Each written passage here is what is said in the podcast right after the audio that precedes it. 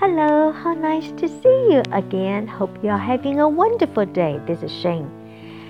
I am going to read you a short story titled Music Fan. 啊、uh,，music 我们都知道是音乐，fan 这个字呢，其实它有两个意思。一个意思呢，它其实是电风扇；另外一个意思呢是粉丝或者是迷。 呃，如果你特别喜欢听王菲的歌，你是王菲的粉丝，你也是王菲迷。Okay, here we go. Cindy is a 10 year old girl and she likes music very much.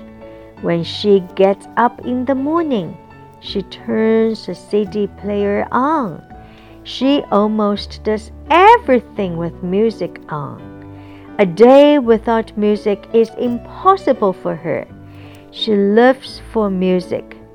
The music is part of her. Now Cindy is learning to be a singer. She has lessons four times a week. She practices singing after school.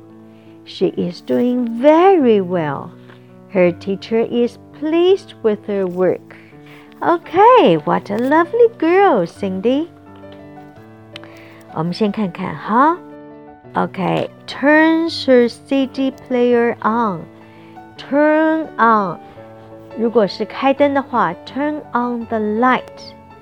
开电视，turn the TV on，或者是 turn on the TV。Almost，差不多，几乎。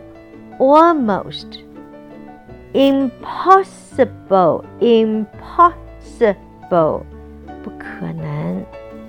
Music is a part of her, part of 一部分。Music is a part of her. Well, Cindy loves her music. 下一个我们要看哈，Her teacher is pleased with her work. Please 这个字呢，它有几个意思。第一个是请，Please help me，请帮助我。 另外，please 还有一个意思呢，是讨好。I am very pleased. Please 有讨好的意思，还有呢，满意，满意。I'm very pleased with her work. 我对她的工作非常的满意。所以，please e a 在这边发的是长音 e，这个字呢，它有三个意思，一个是请，一个是讨好。